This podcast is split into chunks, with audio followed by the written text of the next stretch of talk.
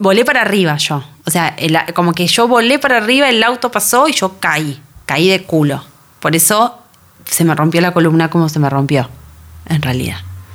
Yo caí de culo y cuando caí de culo, la presión hizo que la vértebra, justo la del medio, y tallara en miles de partes. Cecilia tiene una librería que se llama Céspedes y queda en el barrio de Colegiales. Un 23 de julio de 2012, un auto que pasó en rojo la atropelló, poniendo en riesgo su vida y su capacidad motriz. Al estudio de Congo entró caminando con Agus y Pedro, su marido y su hijo. Vivía en un PH hecho mierda en Villa del Parque, o sea, pensá que yo era docente, o sea, recién empezaba a tener un trabajo como full time. Y bueno, en esos 15 días antes del accidente, en los que yo empecé a trabajar en Random, mi vida había empezado a cambiar un montón. Porque vos pensás que yo era docente, por lo tanto me levantaba. Primero que me levantaba a 5 y media de la mañana, porque era invierno y era el único momento en el que funcionaba el calefón en mi casa, pues si no, no me podía bañar con agua caliente. Entonces me bañaba, desayunaba y salía en bici a dar clases. Daba clases hasta las 2, 3 de la tarde. Pasaba por una panadería que me quedaba en- cerca de casa que siempre horneaban pan al mediodía, me compraba tipo medio kilo de miñones, llegaba a mi casa y comía tipo miñones con manteca y tomaba un mate. Dormía la siesta, o sea, leía, era como una vida muy, muy también como estoica, como muy, muy, muy, con, con muy poquito vivía. Y, mm, bueno, y random de repente eran nueve horas de trabajo y había que ir bien vestido y había que, como, había que crecer un poco para tener ese trabajo. Y, mm, y bueno, y, y en el medio de todos esos cambios, eh, cortan el gas en mi casa, eh, en, el, en el PH en el que yo vivía. Y ese fin de semana yo duermo en la casa, o sea, me voy con un novio que tenía Chascomús a pasar el fin de semana. Y ese domingo cuando vuelvo duermo en la casa de mi mamá. Yo tuve el accidente en una esquina que, que yo habitualmente no recorría, o sea, no, no usaba para ir al trabajo. Yo no me tomaba el subte. Yo me tomaba el 24, eh, llegaba hasta Escalabrini y Corriente, me tomaba la B, combinaba con la 6, llegaba a San Telmo a mi trabajo. Y yo el accidente lo tuve en una esquina de Belgrano, en Juramento y Cuba. Y entonces, eh, como que de repente era una mañana distinta a las mañanas como venían siendo para ir al trabajo. Y también era una época, ¿viste? Porque estabas en pleno proceso de cambio, de todo. Sí, totalmente. Pero es como, como que vino. No sé, era, eh, fue un, poco una cosa de, bueno, empezaba a cambiar cierto paradigma de lo que es, bueno, la vida laboral, las obligaciones, las aspiraciones también, digo, las ambiciones de uno. Y de repente vino algo que me llevó puesta literalmente, que fue un auto y que dijo, bueno, vamos a empezar de cero.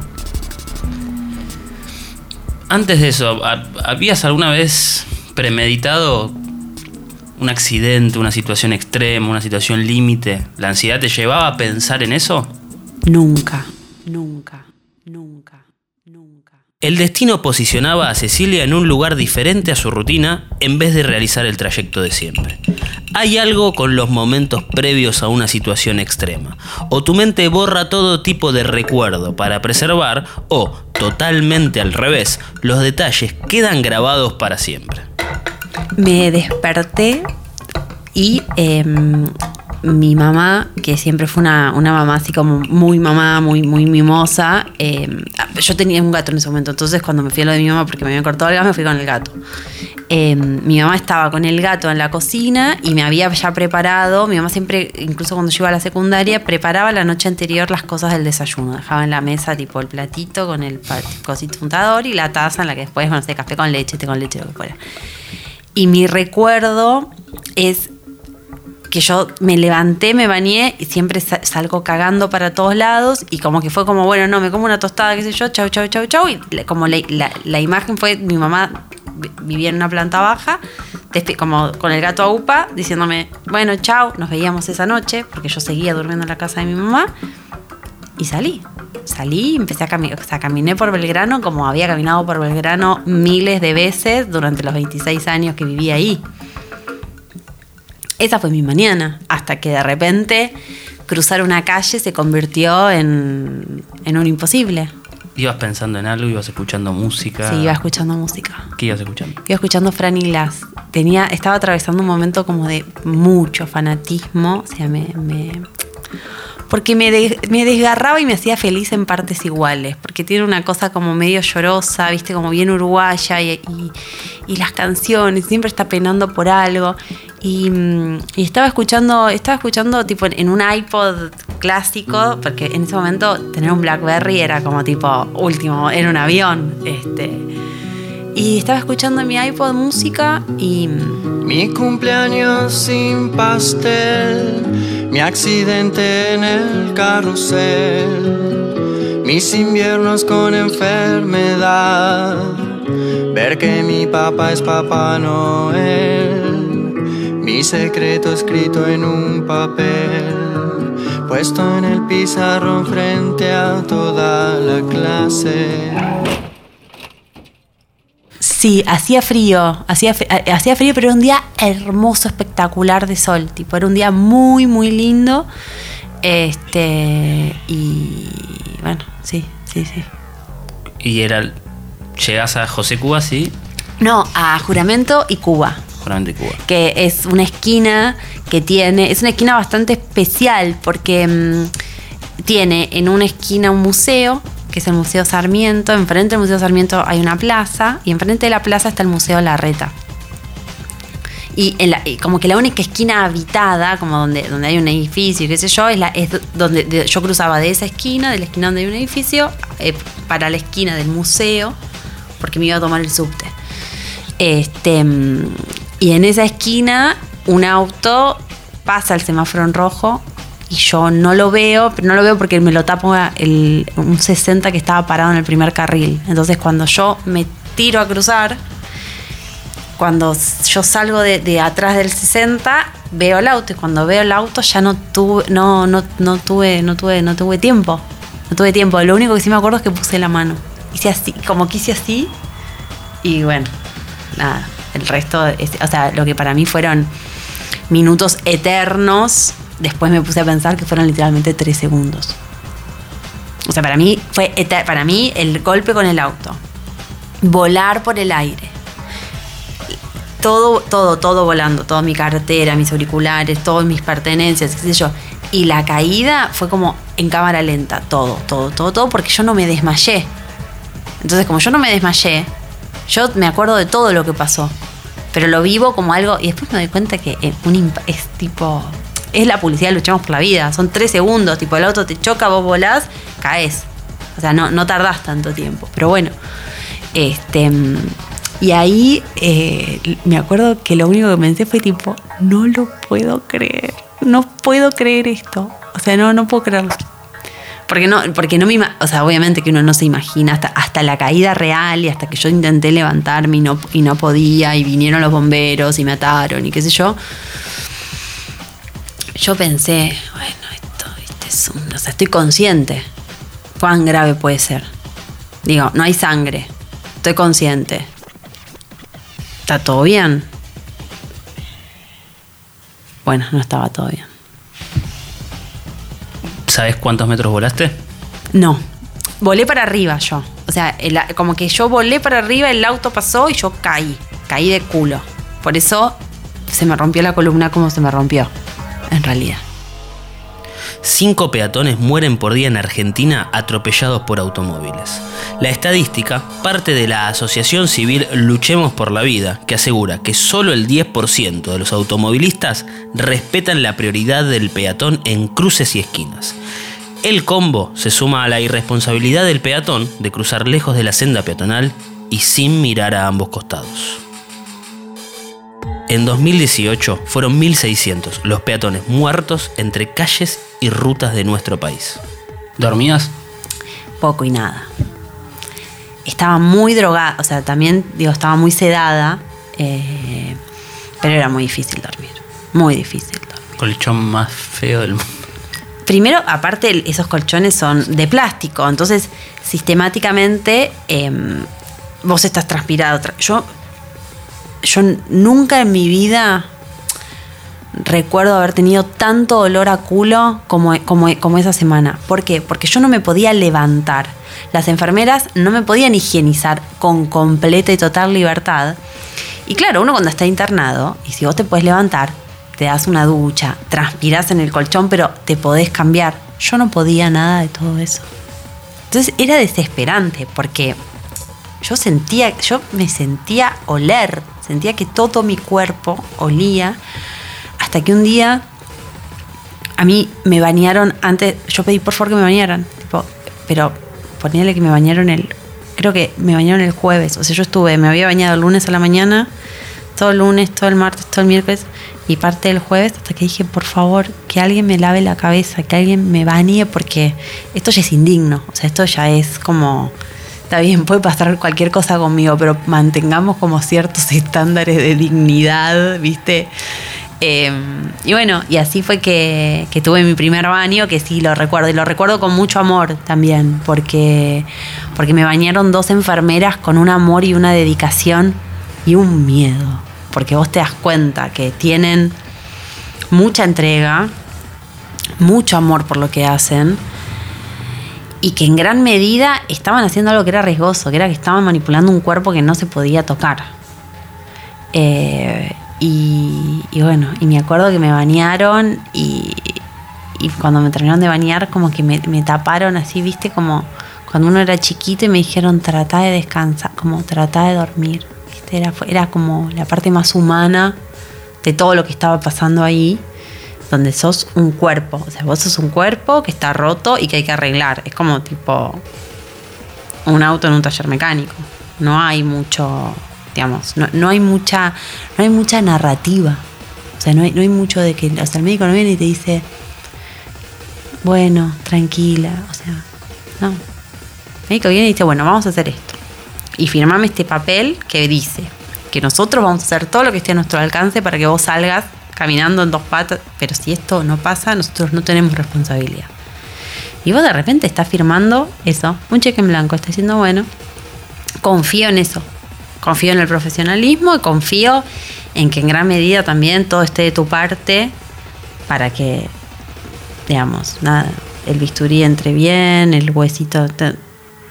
Es, no sé, es como la mayor pérdida de control que, que, que uno tiene sobre sí mismo. ¿Tu entorno?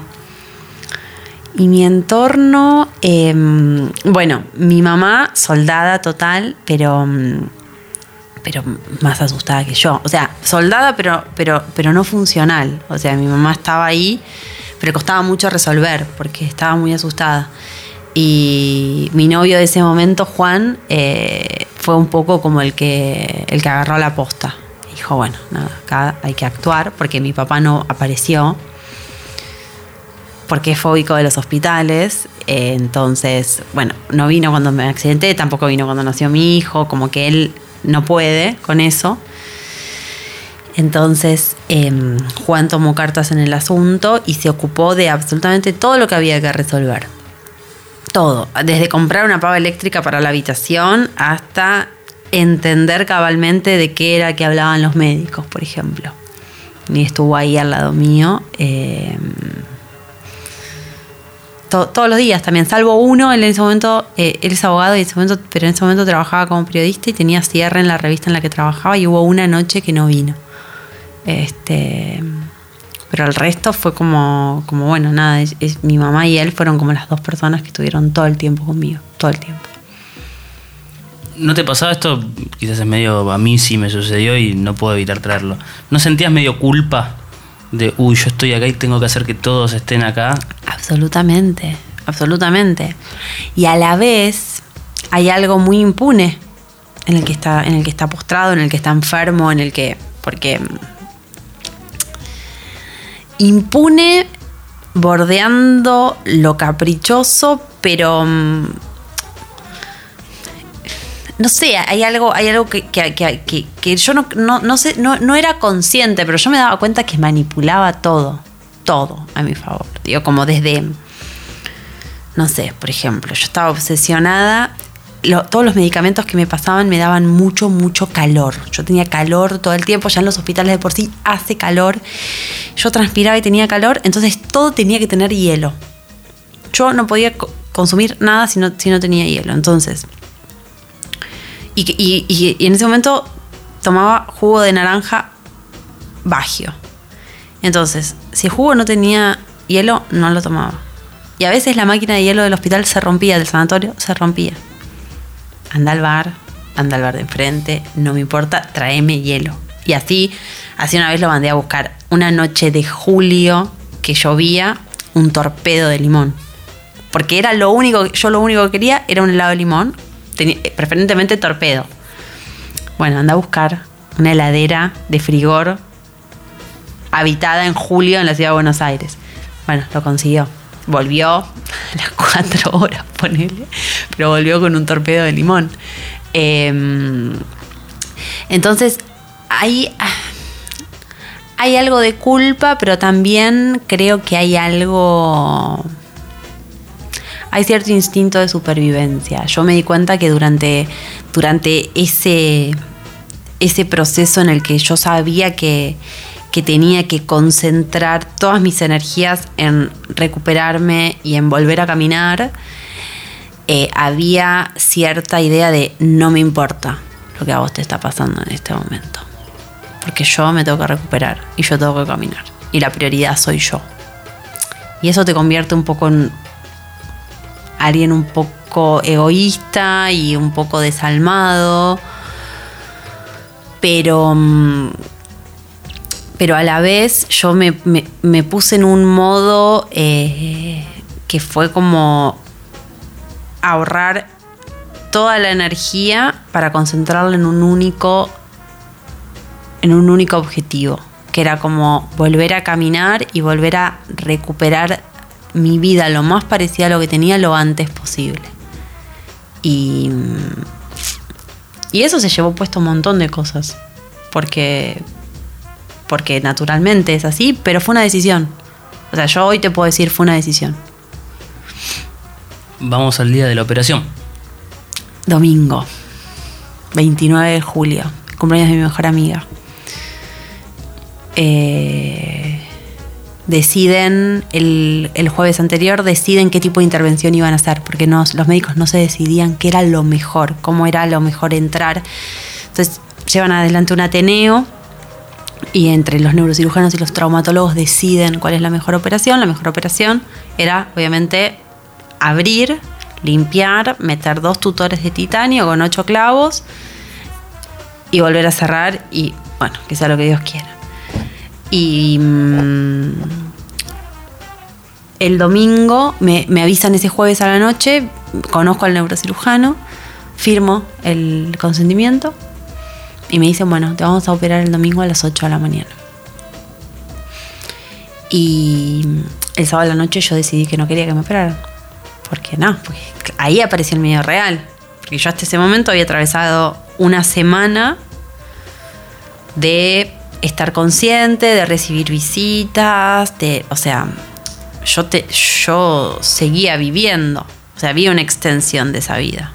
Eh, y la operación ponía todo eso en jaque, porque ¿qué pasaba si la operación salía mal? ¿Qué pasaba si, no sé, algo se rompía más o algo no podían arreglarlo o lo que fuera? Y este domingo a la noche me acuerdo que le dije a mi mamá eh, que estaba durmiendo en la habitación conmigo que no quería que me operaran. Y mi mamá me dijo, no hay salida. O sea, no, no hay, no hay no, no hay no. Y ahí, bueno, pasé el resto de la noche en vela. eh, y vinieron, me bañaron en Pervinox, me, y me dijeron, bueno, quédate a esperar, eh, que te van a, va a venir primero el anestesiólogo y después te van a llevar al, al quirófano. Así que bueno, a las 8 de la mañana apareció el, quiro, el, el anestesista en el cuarto, me explicó, me dio una como la primera dosis de anestesia y, y ahí apareció un enfermero que me llevó, me llevó al quirófano. Y ¿Te despediste? Sí, ¿Cómo sí. es eso? me, bueno, primero, eh, lo- los- a los dos primeros que vi eh, fueron a una enfermera y un camillero, que esto, esto yo lo cuento en el libro porque fue una de las... eh, bueno, toda, toda tragedia tiene en gran medida como su contraparte de comedia, ¿no? Em, había un, un enfermero que tenía un, como, como puesto un, un- un polar, un, un buzo negro, subido hasta acá, como con cuellito. Y yo soy chicata, yo soy miope. Em, y cuando, cuando yo miro para el costado y lo veo al costado de mi cama, yo pienso que es un cura.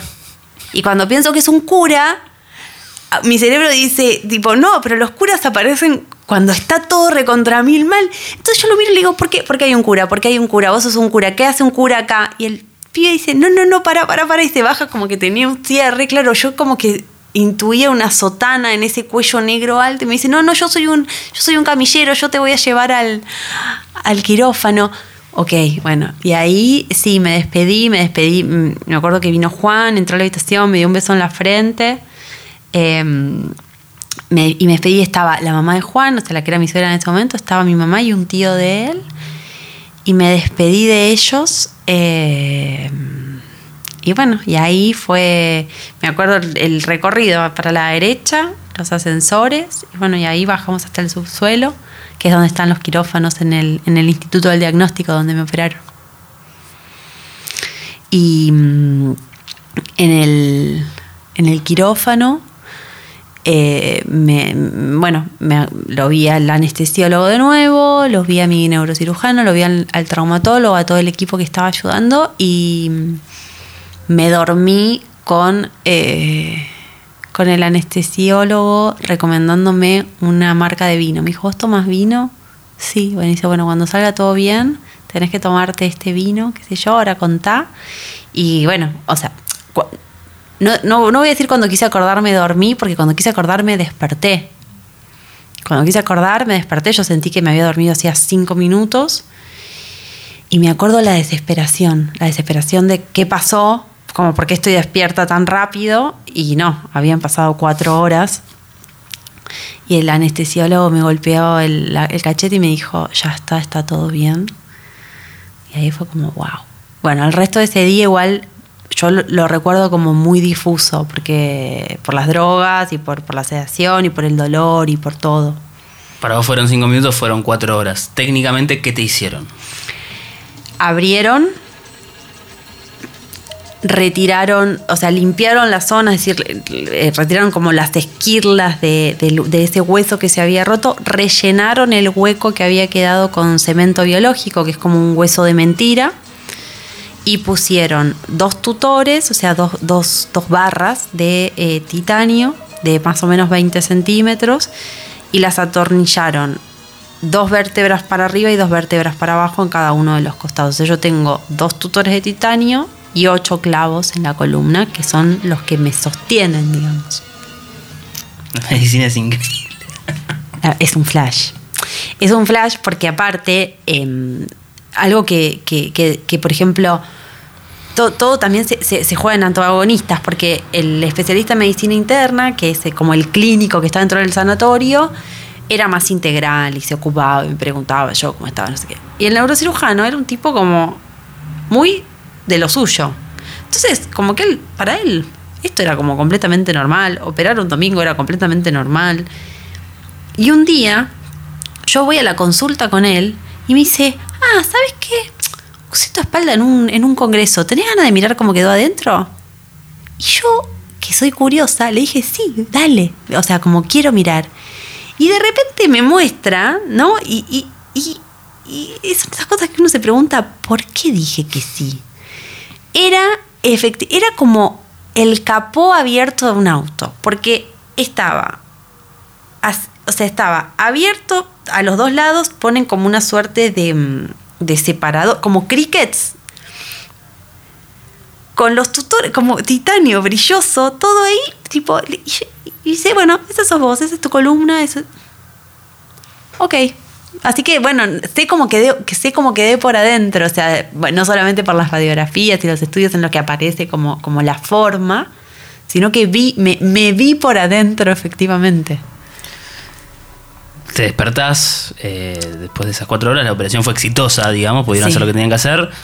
¿Cómo empezó tu, tu vida con tu nueva columna, digamos? Con tu nueva- Em, bueno, em, me, despe- me desperté en el quirófano, sí, bueno, ese día es como completamente difuso. A partir de ahí yo tuve más o menos una semana, una semana y media más en cama sin, sin poder levantarme. y ahí lo que me empezó a pasar a mí fue tener miedo de pararme. Y dije, ¿qué pasa si yo no puedo? Entonces, en esto que hablábamos antes del capricho, y empecé a maltratar al kinesiólogo que venía conmigo a trabajar. O sea, trabajábamos primero en la cama, trabajábamos los brazos, trabajábamos las piernas, eh, todo, todo como o sentada o acostada. Hasta que un día vine y me dijo, parate, y le dije, rajaca, tómatela, tómatela, no te quiero ver. Y, y, todo queda sentado en tu historia clínica. Uno cree que no, que solamente en tu historia clínica están las cosas importantes, pero no, tu historia clínica es todo lo que pasa mientras vos estás ahí adentro. Es como, como una foto de cada momento. Em, y entonces el kinesiólogo escribía eso en el libro. Y mm, entonces mi neurocirujano se enteró que yo estaba echando al kinesiólogo y apareció un domingo y me dijo, bueno, vamos a, pararse. Entonces terminó y, y, bueno, y cuando me sentó por primera vez en, en, la cama, me acuerdo que me dio vuelta todo, todo, todo, todo, todo estaba como profundamente mareada. Y me dijo, bueno, vamos a poner primero las piernas, vamos a tirarlas para abajo y vamos a dejarlas en el aire. Y dejamos las piernas en el aire y las piernas automáticamente hicieron así y se hincharon todas. Y mm, me dijo, bueno, y ahora te vas a parar arriba de mis zapatos. Y entonces yo me paré arriba de sus zapatos y él me agarró a mí de la cintura así y caminé arriba suyo. O sea, eh, en realidad él me hizo caminar, yo estaba en pata, caminaba arriba suyo y así recorrimos como la habitación, como que yo siempre digo que hicimos como un vals inaugural. Hasta el momento me dijo, bueno, sola, ahora. Y bueno, y así fue que di mis primeros pasos en la habitación del hotel, del hotel, bueno, en la habitación del sanatorio, que parecía bastante un hotel cinco estrellas, porque los sanatorios tienden a tener eh, una hotelería muy buena y, yo tenía un amigo que me decía, esto parece un hotel cinco estrellas, porque venían y me ofrecían un menú tipo, ¿qué quieres comer? Chancho, pollo, carne, este. Bueno, eso, eso lo hacía un poco más agradable, en definitiva. Y bueno, y así fue que, di mis primeros pasos con, él. Eh, me acuerdo que estaba mi mamá, mi mamá en una esquina del cuarto y lloraba, lloraba, lloraba de la emoción. Y yo también, y yo me empecé a reír, me empecé a reír como, como, como, con una, pero con una alegría tipo 100% visceral, esas cosas que te salen de la panza y que, como, como el objetivo conseguido, como el sueño realizado. Eh, y bueno, y así fue que de a poquito y con un corset, porque en el interín de esa semana vinieron de, una ortopedia, me midieron el torso y qué sé yo, porque había que, había que esperar que todo ese mecanismo que habían instalado adentro de mi cuerpo em, fuera absorbido por el cuerpo, el cuerpo lo aceptara y como que cobrara firmeza, entonces vino un ortopedista, me midió, qué sé yo, y, más o menos a los 10 días trajo un corset que yo usé durante cuatro meses después de, después de, salida del, del, sí, cuatro meses y medio, casi cinco, cuando salí del sanatorio. Entonces, una vez que estuvo el corset, sí empecé a salir con el kinesiólogo por, por, por, el, por el sanatorio, a, a deambular, digamos, a caminar y a hacer los ejercicios, no sé, ponerle eh, bueno, caminar ya era un esfuerzo titánico, pero una vez superada esa prueba, bueno, subir dos o tres escalones, bajar dos o tres escalones, todo fue como muy lento, muy paulatino. ¿Y el dolor? Y el dolor era terrible. El dolor era terrible. El dolor era Lo único que me consolaba era saber que tenía eh, habilitados como una serie de rescates diarios que, mm, que me hacían atravesar el momento. Eh, pero los, los, dolores iniciales son, son indescriptibles en gran medida. Este, porque, porque el cuerpo compensa, porque, porque ahí hubo una manipulación muy grande. O tipo, estuvieron en mi columna, metieron clavos, pusieron y entonces dolía todo, dolía la cicatriz, dolía adentro, eh, me dolían las piernas porque las tenía llenas de edemas. eh, a la vez tenía que caminar con un. Yo tenía un- una vía central en una arteria.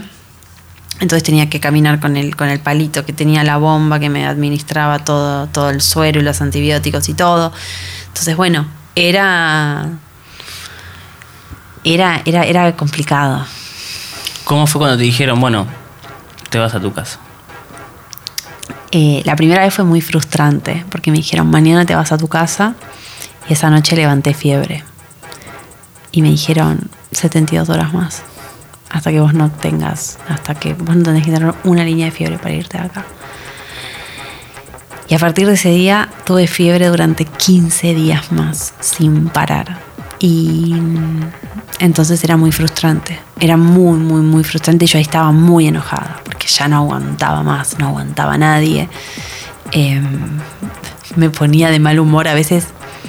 Algo que pasa mucho en los hospitales, o, a mí me pasó, fue que al estar tanto tiempo, empezás a, em- empezás a enterarte las cosas que pasan. Eh, entonces, eh, me contaban de otros pacientes, me contaban, sobre todo las enfermeras, los médicos no, ¿no? Pero las enfermeras que- que son más de conversar, de preguntarte cosas, de contarte cosas, eh, me contaban de otros pacientes. Y me acuerdo que había una paciente que estaba que era como que la ponían como, como un poco como yo, como ella también está con fiebre hace un montón y, no, y, y- qué sé yo, bla, bla, bla. Hasta que un día me enteré que se había ido de alta la guacha. Y me re enojé. Me- En lugar de tipo, como, o sea, aparecen los malos sentimientos, me re enojé, dije, ella estaba peor que yo y ahora está en su casa y yo sigo acá. ¿Qué onda? Y me re enojé con el médico, como diciéndole, bueno, vos estás haciendo algo mal, porque si ella se fue, yo me quedo. Y todo se convertía como el mundo contra mí también. Este, solo por momentos, pero en esos momentos, ahora como recordándolo en retrospectiva, er- es- era bastante gracioso. Y mm, hasta que un día que no tuve fiebre. Y me dijeron, si mañana no tenés fiebre, te vas a tu casa. Te vas a tu casa. Y, y me acuerdo que fue, fue casi una mudanza irnos. O sea, yo me acuerdo que mi mamá tipo armaba bolso, bolsito, bolsón, cosa, cosita, todo. Porque claro, porque la gente aparte ti- tiende a llevarte, no sé, ponerle, tenía como cinco peluches. La gente me había llevado peluches al sanatorio. Eh, una, una chica que conocía eh, me había llevado como una suerte de atrapasueños, algo como bastante creepy en cierto sentido. Bueno, como que estaba lleno de chucherías y de ropa, ropa limpia, ropa sucia, ropa de abrigo, ropa... Em, y me acuerdo que, que una vez que juntamos todos los bártulos, va, que los juntó mi mamá en realidad, eh, nada, la primera bocanada fue increíble. Me acuerdo que cuando el auto agarró Santa Fe, Avenida Santa Fe, me puse a llorar desconsoladamente. Fue como, "Ah, esto es espectacular, tipo, estoy de nuevo en el mundo, ¿no? Esa sensación ¿Vos saliste caminando del hospital? no. No, em, porque nunca puedes salir caminando. Hasta que no te dan el alta, tipo que te llevan en, en silla de ruedas hasta la puerta. Y ahí me ayudaron a subir a un taxi. Y me subí a un taxi, me acuerdo que mi mamá le, me mostró, yo aparte había perdido mucho peso en la internación, entonces era todo como, como un cuadro bastante impresionante. Y bueno, y le- entonces le dijo al hombre que fuera con despacio, que fuera con cuidado, no teníamos ningún apuro. Y cuando llegué a mi casa, eh, el que abrió la puerta fue mi papá. Mi papá abrió la puerta, porque yo ahí no pude volver a mi casa a casa. Digamos, tuve que vol- volví a vivir con ellos durante más de cuatro meses. Viví con ellos casi un año. Viví- me volví a mudar, o sea, me, me dieron permiso para mudarme sola de nuevo en marzo de 2013. Y esto fue fines de agosto de 2012. O sea, viví un montón de nuevo con mis papás. Y, mm, y mi papá me ayudó a entrar. Ahí sí caminando con pasitos de abuelita de 92 años. Este, y bueno, y así fue que pasaba gran parte acostada, obviamente. Los primeros meses pasaba gran parte del día acostada. Caminaba muy poquito, daba una vuelta a la manzana. eh, iba hasta el baño, pero necesitaba mucha ayuda para, para sentarme y para pararme. No podía estarla sola porque no tenía fuerza, como no tenía fuerza abdominal para poder sostenerlo. Estaba como bastante debilitada. Entonces necesitaba. mm, Necesitaba asistencia en todo. Necesitaba, necesitaba asistencia para que alguien me ayudara a sentarme en el inodoro y para ayu- ayudarme a pararme del inodoro. Entonces, digo, como. eh, Esa era como la base.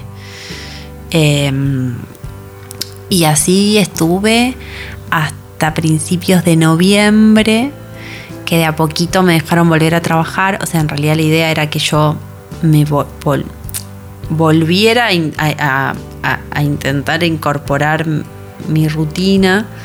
Entonces podía ir a trabajar dos veces por semana y en horario no pico, pero idealmente que me tomara el subte, o sea, que empezara a vivir mundo de nuevo.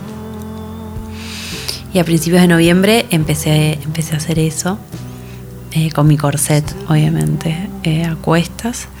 Este, y bueno, y, y así, así estuve hasta, hasta más o menos febrero de ese año. El corset me lo sacaron en, antes de Año Nuevo, en finales de diciembre. ¿Qué se sintió que te saquen eso? No, fue increíble. Fue tipo que fue que me sacaran las rueditas de la bici. Fue esa sensación. Fue como, bueno, ahora vos sos la responsable de tu equilibrio y vos tenés que aprender como a sostener tu columna.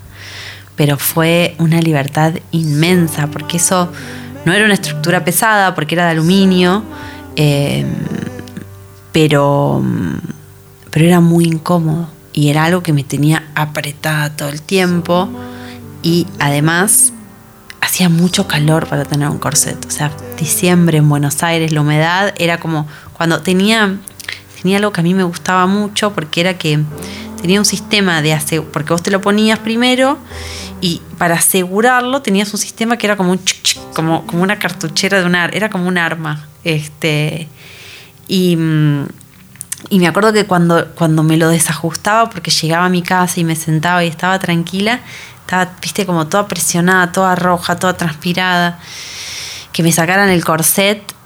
Que me sacaran el corset fue como decirme, bueno, volviste, viste, como ahora te toca, ahora, ahora es todo tu turno, ya está, ya no tenés ningún sostén, salvo, salvo la, la nueva columna, este, por afuera, como ahora no hay nada visible, porque también el corset vuelve esa discapacidad visible, así como una silla de ruedas o una muleta o un yeso. O vuelve como, o sea, vos prestás atención a esa persona, decís, che, la dejo pasar primero, le cedo el asiento, eh, tengo cuidado mínimamente. Y cuando te sacan eso y volvés a ser uno más, un- uno más de a pie, bueno, eh, ahí se juega como, como otra responsabilidad de uno con uno. ¿Qué te dijeron que podía, podías hacer y no podías hacer? Bueno, no podía eh, levantar peso bajo ningún punto de vista. Eh, no puedo, eh, por bueno, valga la redundancia, pero no puedo subirme a un autito chocador, por ejemplo. Eh, no puedo hacer nada que, que suponga impacto, por ejemplo, no puedo correr. Eh, eh, bueno, eh, hasta este año que nació Pedro era un misterio si podía o no cargar el peso de una panza y pude, eh, con sus bemoles, pero pude. Y el resto, algo, algo que fue como también un poco como un norte para mí, fue que el neurocirujano todo el tiempo repetía vida normal. Vida normal. Después uno discute qué es una vida normal. Qué es una vida normal después de que algo tan grande te cambie la vida también. Eh, entonces esa idea de vida normal a mí me, me ayudó mucho a no a, ser más a ser más temeraria que temerosa. A decir, bueno, yo esto puedo, o por lo menos lo intento. Bueno, así, así he descubierto que hay cosas que no puedo. Eh, por ejemplo, cada vez que voy al médico, el médico me agarra la mochila y me dice, esto ya sabes que no. ¿Por qué, ¿Por qué tenés esta mochila con este peso? Yo capaz tengo, para mí es básico lo que tengo. Tipo, tengo un librito, un cuaderno, la billetera, no sé, un estuchecito con dos o tres boludeces. No, esto no. O sea, no sé, ¿querés cargar peso? Usa una, una cosa con rueditas. Bueno, y así, ¿no? Uno también es como cabeza dura, no se resiste y, a veces es esta cosa de, no querer volver a, la, a, a esa visibilidad eh, que, te, que te volvía distinto, que te volvía o, o que te incapacitaba para hacer algo. El, el caso más, bueno, más cercano fue cuando, cuando yo, cuando Pedro estaba por nacer, que es mi hijo, que es un bebito que tiene tres meses. Apareció un anestesiólogo y me dijo que él no se animaba a ponerme la peridural para que yo hiciera el trabajo de parto por mi columna porque mm, como la peridural entra en la columna, él tenía miedo que como yo estaba instrumentada en, en gran parte, no, no poder entrar. Y, mm, y me dijo, yo programaría una cesárea. Ahora.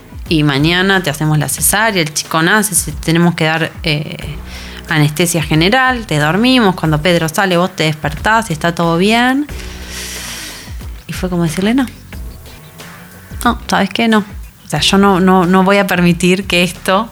Este, bueno, y finalmente tu- tenía razón, o sea, pudieron entrar y estuvo todo bien. Este, insistí, y mi obstetra también insistió. Pero bueno, hay algo medio de, de que estas cosas viven con uno, no se van nunca. Y entonces uno tiene que aprender a vivir con ellas, porque lamentablemente es la que tocó. ¿Del embarazo algo más se complicó? No, eh, ya lo último pesaba, pesaba un montón. Eh, y era bravo, era bravo porque, bueno, el peso hace doler la columna un poco más y cuando uno está embarazado no puede tomar muchos analgésicos, muchos analgésicos ni nada, pero, pero no. Eh, la verdad es que el embarazo estuvo muy bien y, y la columna se la aguantó muy bien también. Este, así que bueno, nada, eso fue, eso fue, fue, fue también una suerte, digo. ¿Qué crees que cambió en vos para adentro, en cómo es la vida? Ya me dijiste que te fijas mucho antes de cruzar la calle. Pero en, para adentro tuyo, ¿qué cambió después del accidente? Todo, todo, todo, todo, todo, todo, todo, todo. Ahí, eh, a ver, yo no, no te voy a, no, no te voy a mentir y te voy a decir, no, yo ya no soy neurótica. No, sí, sigo siendo una neurótica, pero cambia, cambia el foco. O sea, como cambia, cambia el foco en, en tus intereses, en tus relaciones, en, en tus prioridades, en a ver, yo soy muy cabezona, soy muy cabeza dura. eh, y antes del accidente era profundamente miedosa. Y mm, sigo siendo un poco insegura, pero ya no soy miedosa. Es como que tengo la sensación constante de, ¿y si no lo hago ahora, cuándo? Entonces, cuando me está agarrando el miedito, decir, no sé si lo hago, digo, pero escúchame, pues sobreviví para esto. Me pasó con la librería. Yo tenía un trabajo que estaba bien, trabajaba en una editorial, en una multinacional, tenía mi sueldo que me permitía irme de vacaciones, darme mis gustos, ¿eh? pero tenía un trabajo de 9 a 18 que a mí no me generaba ningún tipo de satisfacción. ¿Por qué? Porque yo no trabajaba con los libros que quería trabajar. Y yo insistía que quería trabajar con esos libros y me decían, no, porque el modelo de negocio nuestro no son los libros que a vos te interesan. Son otros libros, son otras cosas. Te contratamos para otra cosa, tu trabajo divino en esto.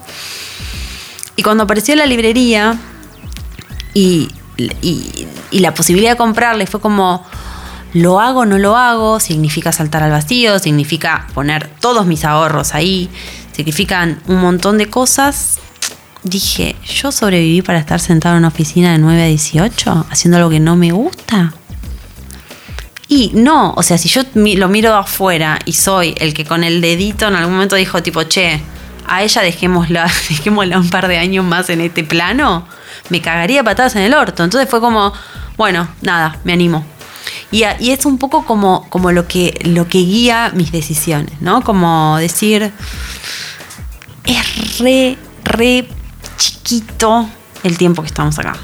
Eh, y, las y las posibilidades son infinitas eh, de, de hacer cosas. Digo, yo no digo que uno siempre pueda hacer lo que quiera, pero, pero me parece que sí que hay algo de aprovechar las oportunidades al mango que me lo dio es eh, me lo dio ese instante ese, ese instante en el que todo cambió que fue cuando el auto me atropelló me atropelló me atropelló Si escuchás este capítulo y dentro de un rato tenés que manejar un automóvil, ten en cuenta que en cada esquina, cruce, calle, ruta o avenida podés encontrarte con alguien que está camino al trabajo. ¿Alguna vez supiste lo del conductor? Sí, supe. Supe mm, en una mediación predemanda eh, en el que fue el conductor con su mujer, que era la titular del auto. eh, y después lo que pasó fue que yo me mudé. El hombre que me, que me, que me atropelló era encargado de un edificio muy cerca de donde yo me mudé, muy cerca de la casa de mis papás, muy cerca de donde ocurrió el accidente, digo, a dos, tres cuadras de donde había sido el accidente. Entonces eh, me lo crucé muchas veces, muchas, muchas veces, y nunca me dijo qué bajón lo que pasó, nunca me pidió disculpas, nunca me miró a la cara. Y bueno, no sé, es algo que, mm, que, que durante mucho tiempo me generó, me generó un poco de dolor y, y, una sensación un poco chota de decir, che, qué, qué, qué- bajón que haya alguien que no, que, tan desinteresado, tan poco empático. Y ahora aprendí a vivir con eso, como, como que pienso, pienso que sobre todo al principio, ¿no? Pienso que no debe ser fácil que alguien vuele por adelante de tu parabrisas. Eh, pienso, naturalmente el tipo no tenía, no es que salió un lunes a las 9 de la mañana y dijo, jaja, hoy a la mañana voy a, voy a atropellar a una chica. Eh, pero bueno, de, de nuevo volviendo a esto, ¿no? La vida es lo que uno hace con ella, en gran medida. Entonces, bueno, él hizo lo que pudo eh, y hasta ahí estamos. Ahora, mm, todo lo que pasó después, eh, en, estas situaciones, la responsabilidad civil la toma la aseguradora, o sea, como que ya no deja, de ser una cosa entre personas. eh, sino que es una cosa entre una persona, yo que fui atropellada y una aseguradora que tiene intereses que defender y, bueno, entonces, pero ese ya es como, es otra historia y es como un, como un, un mundo muy horrible, que es el mundo de las cosas legales y- y las triquiñuelas para, te, te pago tanto, no te pago, hago esto, hago lo otro. Este, y bueno, y la responsabilidad penal en estos casos es, es, es inexistente, porque, porque no es que, primero no me mató y segundo no, no, no, no naturalmente no hubo intención en, en- en atropellarme. ¿Soñás con el accidente? No con el accidente, no con el momento del accidente, pero, mm, pero a veces tengo sueños como vinculados. O sea, tengo sueños. Tengo, tengo, sueños de tragedia. Este. mm, Que bueno, que, que siempre tienen. Que, tienen que ver con eso, ¿no? Porque siempre como que. lo que me pasa a mí me pasa en la columna o en la cola o en la parte de atrás de mi cuerpo. Pueden encontrar Céspedes Libros en el barrio de Colegiales, Céspedes 3065. También pueden leer La chica del milagro, el relato completo de Cecilia hecho texto. Sobrevivir y contarla. Historias de vida cercanas a la muerte.